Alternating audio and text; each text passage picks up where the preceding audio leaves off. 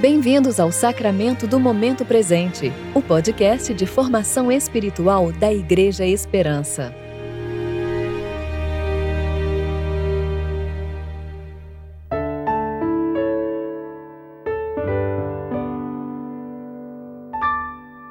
Hoje é quarta-feira, 24 de fevereiro de 2021, tempo de reflexão do primeiro domingo da quaresma.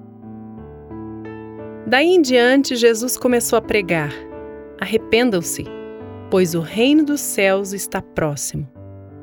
Mateus, capítulo 4, versículo 17. Eu sou Júlia Ribas e vou ler com vocês a reflexão de Rano Molina, referente a Mateus, capítulo 4, versículo 1 a 11.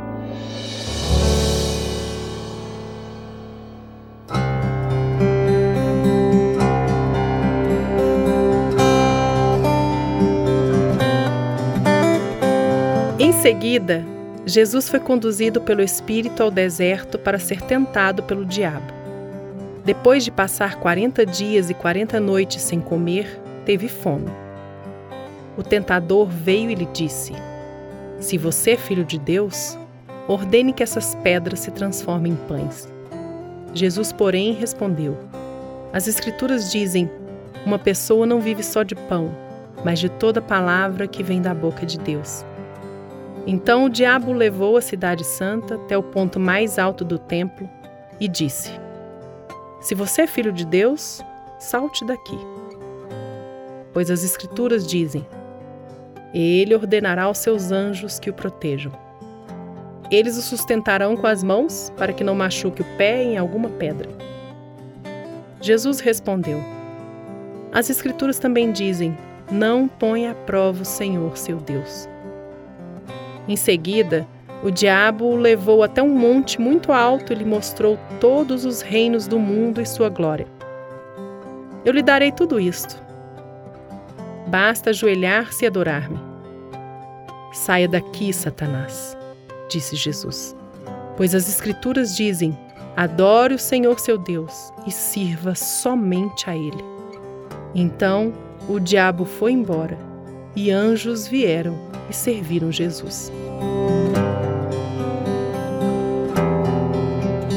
A promessa de Deus à mulher no Éden, onde Deus disse que sua descendência viria quem feriria a cabeça da serpente, tinha uma advertência. A serpente tentaria constantemente fazer tropeçar a semente da mulher, ferir o calcanhar. Esse trecho que lemos é a continuidade dessa tentativa da serpente de fazer cair a descendência da mulher. A relação com Gênesis é muito interessante. Enquanto Adão foi levado por Deus ao jardim do Éden para que o homem o cultivasse e guardasse, Jesus foi levado pelo Espírito Santo ao deserto para ser tentado pelo diabo. Enquanto o homem tinha todos os frutos das árvores do Éden, toda aquela fartura de alimento, foi tentado para adquirir os benefícios da única árvore que não podia comer e pecou. Jesus, por sua vez, tendo a fome e o poder suficiente de transformar as pedras em pão, foi tentado para comer e não pecou.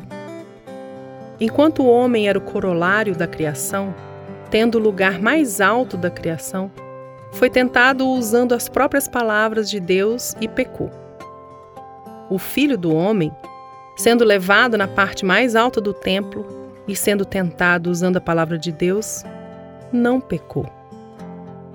Enquanto o homem foi tentado a ter muito mais do que Deus tinha dado para ele, pecou, Jesus Cristo, sendo tentado a ter o poder de todos os reinos da terra, não pecou.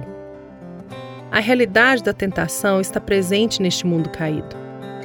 A intenção do diabo de fazer tropeçar a esposa de Cristo continua. Mas todos aqueles que já foram selados com o Espírito Santo têm a segurança de poder passar por tentações sem pecar. Quando éramos escravos do pecado, não tínhamos opção. Era nossa natureza.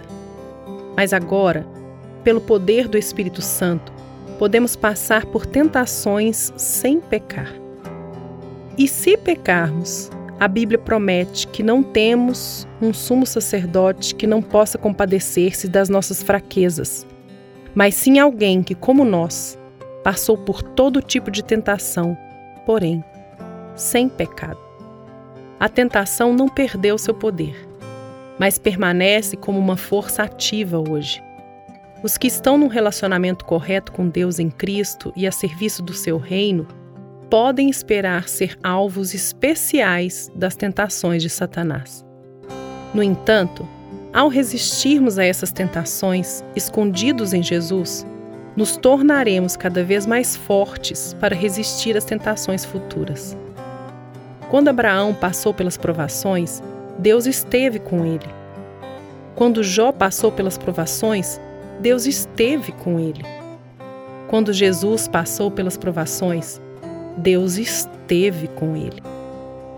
Mesmo se Deus quiser nos levar ao deserto para sermos tentados, o Espírito Santo estará conosco. O nosso Deus não vai nos abandonar. Oremos. Deus soberano, apressa-te para socorrer a nós que somos assaltados por muitas tentações. E como conheces as nossas fraquezas, que cada um te encontre poderoso para salvar. Oramos em nome do Príncipe da Paz, Jesus Cristo, nosso Salvador. Amém.